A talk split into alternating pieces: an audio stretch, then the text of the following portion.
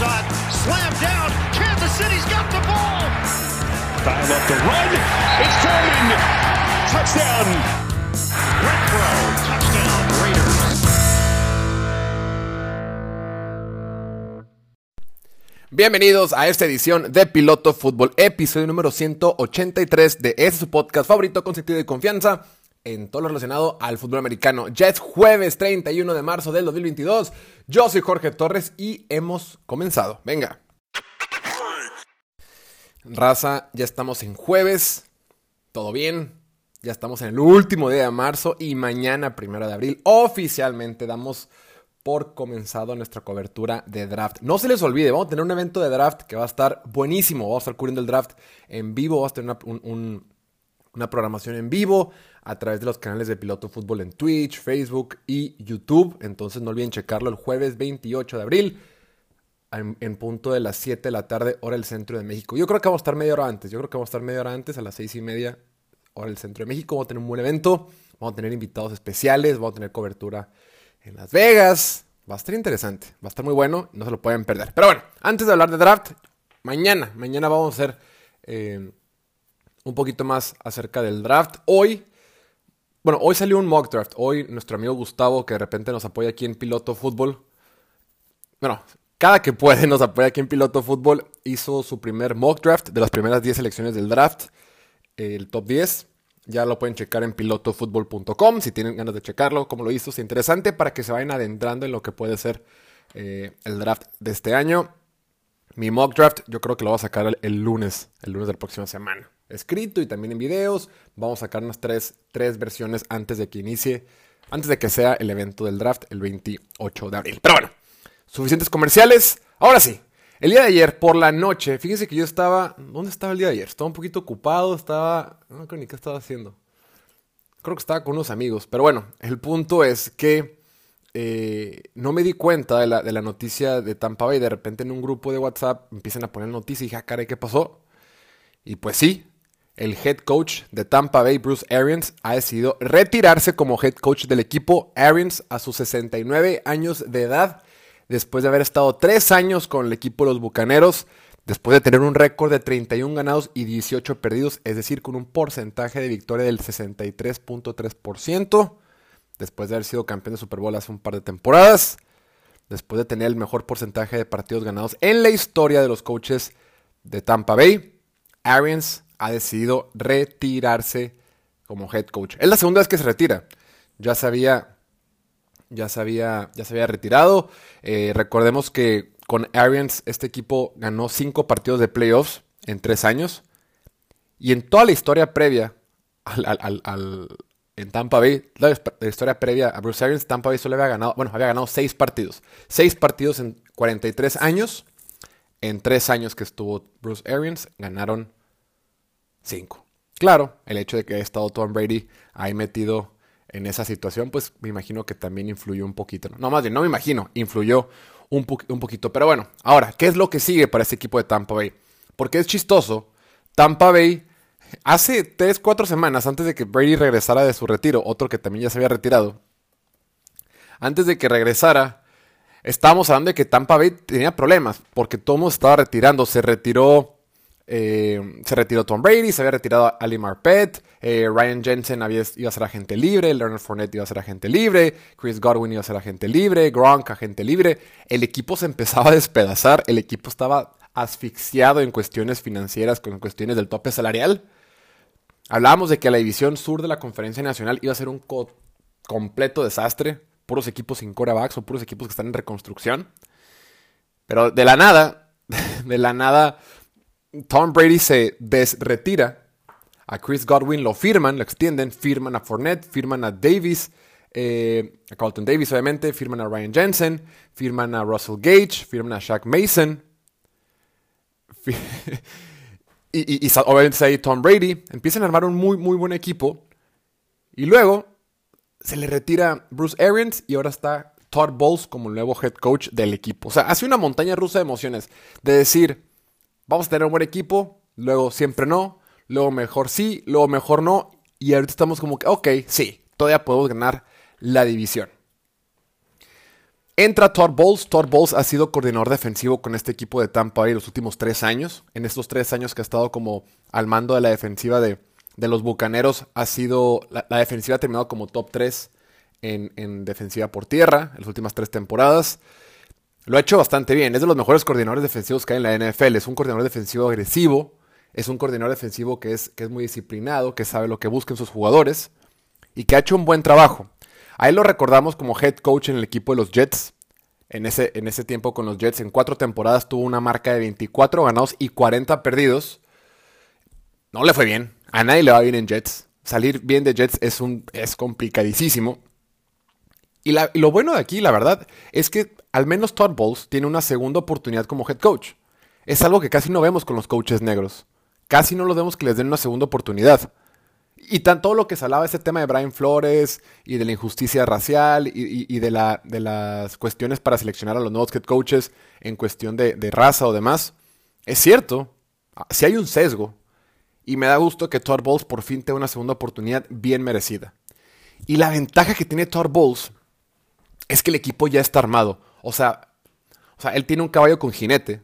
¿no? Muchas veces a estos coaches negros les dan oportunidades bien complicadas, como David Cole el año pasado que lo pusieron de head coach con el equipo de Houston, un equipo que estaba destinado a fracasar, sin coreback, eh, con pocas selecciones de draft, con poco talento en el roster, sin apoyo de la gerencia, sin apoyo de, los propietarios, destinado al fracaso, le dieron un año y se fue.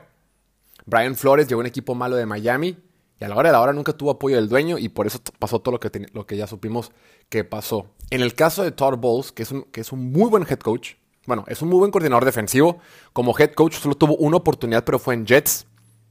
Ahora que esté con Tampa Bay, un equipo que está sólido, un equipo que sí pudo firmar a jugadores, que ya tiene un roster completo, que va a ganar la división y que tienes al mejor jugador y coreback que este deporte ha visto jamás, Todd Bowles está en excelentes condiciones para tener una, una transición buena para, para head coach con este equipo, ¿no? Porque no es lo mismo, y la verdad es que mi respeto a Bruce Arians, que Antonio Brown se quejó de él, lo que sea, pero Bruce Arians ha sido alguien que siempre ha buscado la diversidad y ha contratado a coaches de diferentes razas, de diferentes, eh, de diferentes, de diferentes lugares y demás. Tienen, eh, es de los coaches que más tienen participación de mujeres. O sea, en temas de, progreso que hacemos como sociedad, Bruce Arians dentro de la NFL es de los referentes más importantes.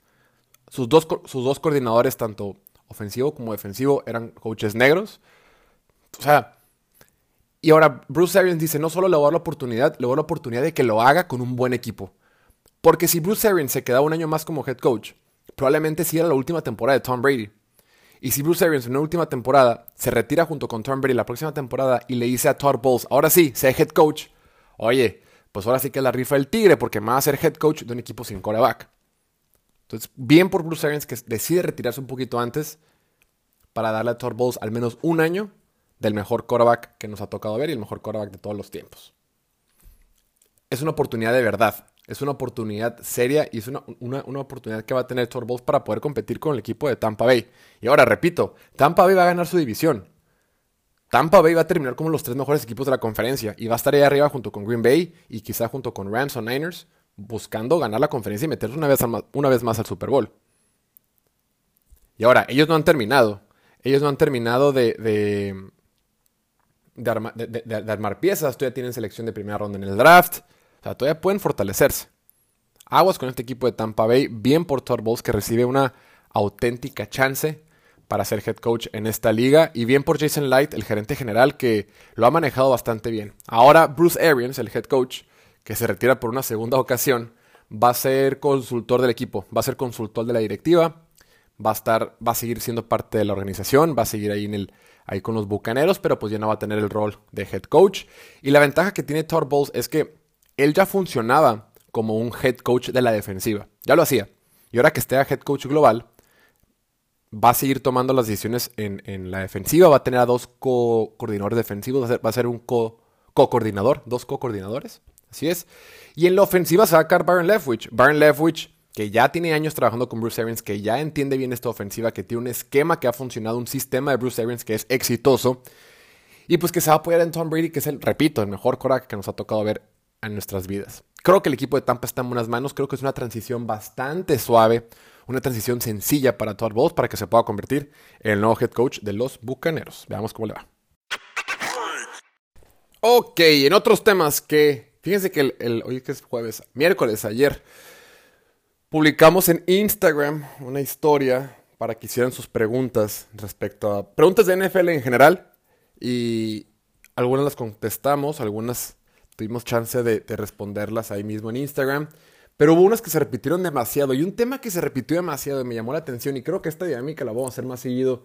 No solo las preguntas, sino de que manden eh, chance por correo o en Twitter. Que pongan una pregunta.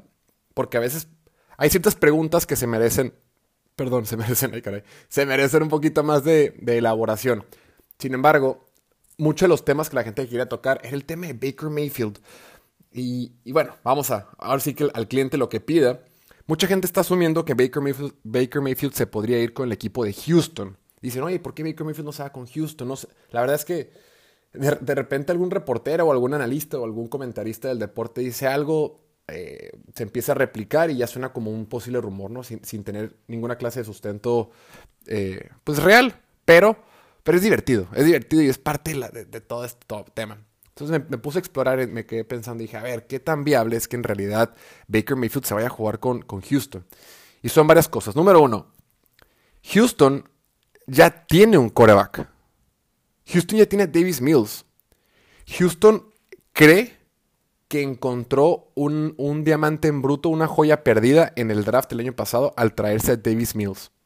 Lo hizo bastante bien la temporada pasada.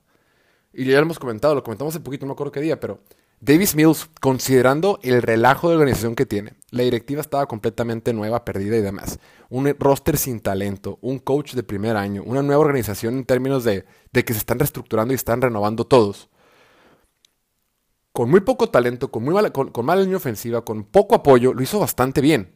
Y eso que él tiene poca experiencia, porque es un jugador que salió de preparatoria como un super prospecto, llega, llega a la universidad en Stanford y, y batalla con lesiones.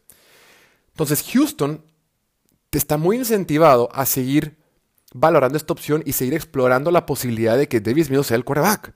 Porque Davis Mills como quarterback es un quarterback barato. Es un quarterback que apenas lleva una temporada y todavía le quedan tres temporadas con su contrato de novato, tres temporadas baratas. Hemos hablado de lo importante y crucial y que todo el chiste de la NFL o lo que buscan es los equipos encontrar un muy buen quarterback y pagarle poquito. Y la única forma, el único camino para hacer eso es con su contrato de novato. Y es ahorita donde está Davis Mills.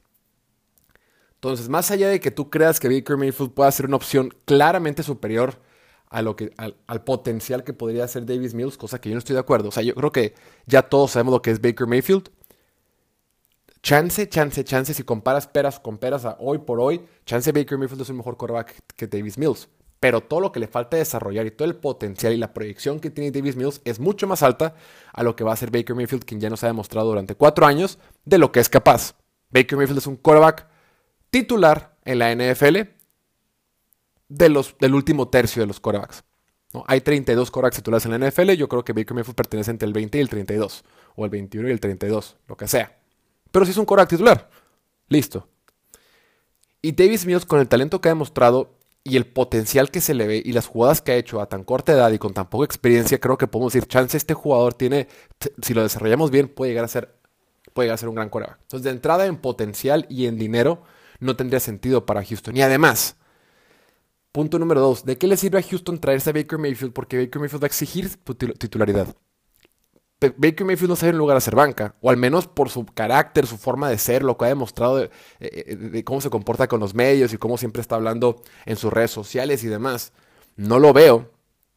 No lo veo siendo que, ah, bueno, pues yo me quedo atrás de Davis Mills y aquí me quedo en la banca esperando. No. Va, va a expresar su inconformidad, va a externar sus preocupaciones y va a generar ruido en el vestidor que no necesitas. Si ya tienes al coreback, al coreback que quieres desarrollar, ya lo tienes. No hay necesidad, ni financieramente, ni por el perfil de Baker Mayfield. Creo que Houston no tendría por qué irse eh, por Baker Mayfield. Y además, Cleveland, Cleveland aún no sabe qué va a pasar con su quarterback. Si bien es cierto que Deshaun Watson parece ser que no lo van a suspender o no lo van a meter en la, lista de los, del comisionado, esa famosa lista que, donde te suspenden juegos, pero te pagan, eh, pero tiene que ver con, con cuestiones eh, penales. No lo entiendo muy bien, pero el punto es que no va a estar en esa lista. Y si no está en esa lista, puede que no lo suspendan o puede que sí. Pero en teoría, Baker Mayfield todavía es, todavía es necesario en Cleveland. Porque en caso de que no esté Deshaun Watson, pues tiene que entrar al quite. A Cleveland le va a interesar que esté Baker Mayfield, entonces no lo van a soltar. Entonces, de entrada, Houston no tiene ningún, no tiene ningún incentivo real en traerse a Baker Mayfield y más ahorita que están reconstruyendo. Y ya por fin tienen selecciones en el draft. Y Cleveland no ha demostrado que se quiere, que, quiere soltar a Baker Mayfield. El, chamaco está enojado, está eh, haciendo berrinche y demás, pero esa es bronca de él. Está bajo contrato y tiene que jugar con Cleveland. Si él dice, no quiero jugar, Cleveland dice, perfecto, pues no te pago y listo. Ahí estamos. Entonces, el único que se quiere ir es Baker Mayfield. Cleveland no lo quiere soltar. Houston no, tiene no, está, no le conviene recibirlo. Entonces yo creo que esta, esta situación dudo, dudo que se lleve a cabo. Y bueno, dentro de otros temas que, que salieron mucho el día de ayer, muchas preguntas respecto a Seattle. Mucha gente quería saber qué onda con Seattle, qué va a pasar con Seattle y qué va a pasar con este equipo de los, de los halcones marinos, de los Seahawks. Y a ver, ¿Empezamos con lo bueno o con lo malo? O, Yo creo que si, yo fuera un doctor, creo que fuera muy malo para dar malas noticias. Creo que tendría cero tacto con los, con los familiares de, oigan, ¿saben que su familiar pues se está complicando?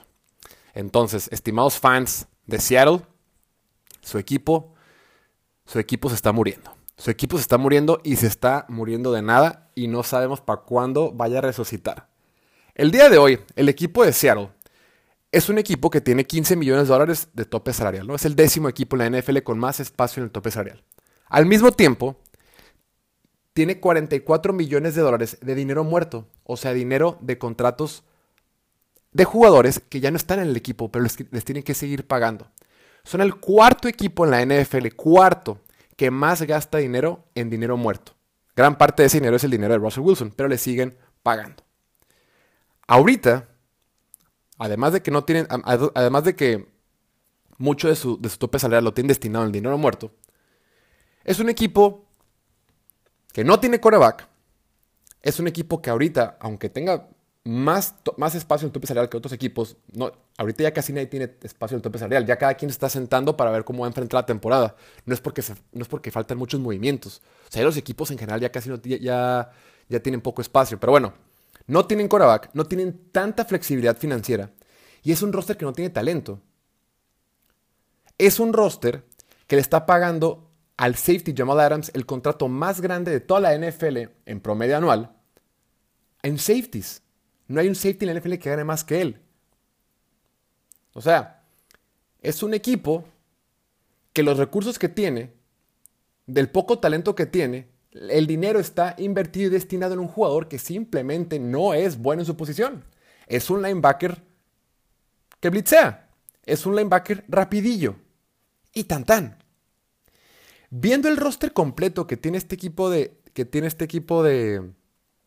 De Seattle, la bronca es que no tienen mucho talento. Me fui uno por uno. Y fuera de Quandry Diggs, que, es un buen safety y demás, pero ok. DK Metcalf y Tyler Lockett, este equipo no tiene talento en el roster. Tiene puros jugadores complementarios, tiene puros jugadores que a lo mucho son sólidos. Y tampoco es que Tyler Lockett sea y Quandry Dick sean el, próximo Jerry Rice y el próximo Troy Polamalu, ¿verdad? O el próximo eh, Ed Reed. Son jugadores buenos. Y Dick Metcalf ha tenido altibajos y demás. Pero este equipo está metido en un verdadero broncón. Y lo peor de todo es que el siguiente año, para el 2023, tampoco van a liberar tanto espacio en el tope salarial. Ya tienen de los... El próximo, ahorita, ahorita el, el, presupuesto, el tope salarial está en 208 millones. Se estima que el del próximo año sea 200, 220, eh, no sé. Pero ahorita ya tienen destinados 150. O sea, son de los equipos que más dinero tienen destinado para el tope salarial del siguiente año. Y eso que no tienen coreback. Imagínense cuando llegue un coreback es un equipo que está mínimo a dos años de hacerse de verdaderamente competir. Y si no fuera suficiente estar en una división donde está el campeón del mundo, donde está el segundo mejor equipo de la Conferencia Nacional el año pasado, y donde está un equipo de Arizona, que bueno, tiene un buen quarterback, y el año pasado, por mucho tiempo, fue el mejor equipo de la NFL. O sea, Seattle está metido en un verdadero broncón. Y, lo empiezas a ver y, me quedé pensando y dices, bueno, chance el siguiente año, Este año tienen muchas selecciones de draft. Este año seleccionan en el noveno, seleccionan dos veces en la segunda ronda, seleccionan 40 y 41 y seleccionan el 72. O sea, tienes cuatro buenas selecciones en los primeros 100 picks del draft. Cuatro, bien. Pero fuera, pero de entrada ni siquiera tienes quarterback. De entrada no tienes mucho, mucho talento. Vas a meter un quarterback ahí y luego ni siquiera lo vas a poder evaluar bien porque no tienes buena línea ofensiva.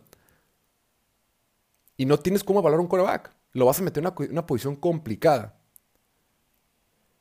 O sea, y otra cosa, dices, bueno, necesitas quarterback. Entonces te vas a tener que obligar, te vas a ver forzado a seleccionar un quarterback esa temporada, cuando es una generación que no vienen quarterbacks. Y yo sé que el día de ayer hablamos de que cualquier cosa puede pasar.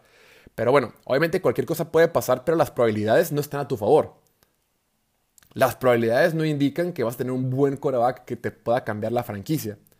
Y en caso de que lo puedas traer, lo vas a meter en una situación bien difícil. Y todos sabemos que eh, hay una frase que dicen que el destino es destino. O sea, el destino, la ubicación geográfica a donde llegue un jugador es su destino. O sea, es su suerte, es como le va en la carrera. Mucho de la suerte que tienen los jugadores es dependiendo a qué equipo llegan. Muchos, o sea, si llegas a un equipo como San Francisco, o sea, por eso vemos, perdón, por eso vemos que tantos quarterbacks en Jets fracasan. ¿Cuántas veces Jets ha tenido selección de primera ronda y no funcionan los quarterbacks? Digo, poquito ellos que son malos y muchito que están en un ambiente bien complicado. Entonces vas a tener un quarterback con muchas dudas, muchas dudas para cualquier equipo, pero además de que tienes un, quarterback con muchas dudas, lo vas a traer a un destino, a una situación, a una ubicación geográfica, a una ciudad, a un equipo que está metido en un broncón, que ya, que ya muchos no confían mucho en Pete Carroll, que quien acaba de renovar contrato hace poco, o hace relativamente poco, y que no tienen muchas herramientas para seguir armando el equipo hacia el futuro. Y están hablando de que quieren soltar a Dickie Metcalf. ¿Para qué? ¿Para qué? ¿Para qué vas a soltar a Dickie Metcalf? No tienes jugadores. Si llegas a soltar a Dickie Metcalf, lo único que va a hacer va a ser perjudicar al nuevo quarterback que llegue. Y luego este equipo, de, este equipo de, de, Seattle el año pasado tampoco tuvo selecciones de draft porque todas las intercambió por, con Jets, por Jamal Adams y todas las, se las regaló a Tampa Bay y a Raiders. Hizo un cochinero, ¿no? Tuvo nomás tres selecciones de draft. ¿Qué hicieron? Fueron por Dwayne Eskridge, quien esta temporada solo tuvo, en 10 partidos, tuvo 64 yardas totales. Fueron por el corner Trey Brown de Oklahoma, que, inició tres partidos. Y fueron por línea ofensiva Stone Forsythe, que, pues nada, si no lo conoces, no te preocupes, yo tampoco lo conocía. No, ni me acordaba de él. O sea, la, generación de draft de 2021 prácticamente fue a la basura. Y todo por Jamal Adams, que no te sirve de nada. Entonces, yo sé que muchas cosas pueden pasar como lo que pasó en Cincinnati, que de repente seleccionas a un quarterback, eh, haces buenas contrataciones en agencia libre en la defensiva y de repente le puedes dar la vuelta a la tortilla.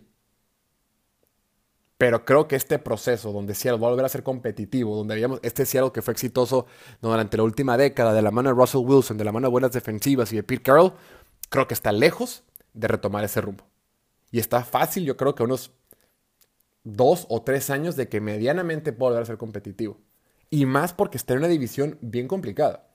Y esta división se puede poner todavía más complicada porque si Rams Estamos de acuerdo que Matthew Stafford ya está en sus 30 y pues no va a jugar toda la vida, pero le va a quedar dos o tres años buenos, o mínimo muy competitivos. Trey Lance de San Francisco, si es lo que ha aparentado ser o lo que muchos se proyectan, va a mantener a San Francisco en la cima, de la mano de Kyle Shanahan. Y Kyler Murray, que es un muy buen quarterback, que podrá tener sus ciertas este, áreas de mejora, pero va a, tener, va a tener tres quarterbacks muy complicados en tu división y el camino para hacerlo se le puede complicar. Y de verdad no veo que puedan solucionarlo en uno ni en dos años. Yo creo que va a ser un proceso de, híjole, en el mejor de los casos dos y puede que sea tres o más. Porque si ahorita, se, si ahorita llegan a seleccionar un coreback, o sea, pueden, esta necesidad de querer mejorar o esta urgencia de que tienen que dar la vuelta al equipo cambiar el rumbo, los puede obligar a seleccionar un coreback en el top 9. En el top 9. Porque sabemos que los corebacks siempre suben de valor. Siempre. En, tanto en agencia libre como en, como en el mercado, como en, eh, como en el draft. Entonces, si se ven obligados a seleccionar un quarterback mediano en el 9, estaría sacrificando y el costo de oportunidad sería altísimo en vez de que, en vez de que seleccionen a un tackle defensivo, eh, perdón, edge rusher, linebacker, receptor, corner, tackle, lo que sea. Entonces, no sé, espero que Seattle pueda salir de la posición del 9, que se haga un poquito para atrás, acumule un poquito más de capital de draft y haga algún movimiento, porque le tocó una mala generación para tener que estar urgido por coreback. Y si van por Baker Mayfield, no sé qué tanto vayan a mejorar. Y si van por Garoppolo, quién sabe cuánto vayan a mejorar. Y si van por cualquier otra cosa que esté en la agencia libre, pues quién sabe cuánto vayan a mejorar. Veamos, veamos en qué termina toda esta novela o toda esta tragicomedia del equipo de Seattle. Y a los fans de Seattle me disculpo, pero, pero sí, la verdad es que está complicado y no, pues no es nada, nada contra, nada contra nadie. Pero bueno. Listo, eso va a ser todo por hoy. Muchísimas gracias como siempre por escucharnos. No olviden suscribirse al canal de YouTube, seguirnos en Instagram, Twitter, TikTok, Facebook y revisen, revisen el contenido que hizo Gustavo en pilotofutbol.com, el mock draft de sus 10 mejores selecciones. Y nada, no olviden, agenden, circulen en el calendario 28 de abril, 7 de la tarde, hora del centro de México el evento de piloto fútbol para el draft del 2022. Muchísimas gracias como siempre, cuídense mucho, que estén muy bien. Nos vemos mañana viernes para comenzar con esta temporada de draft 2022. Cuídense mucho, que estén bien. Chao, chao.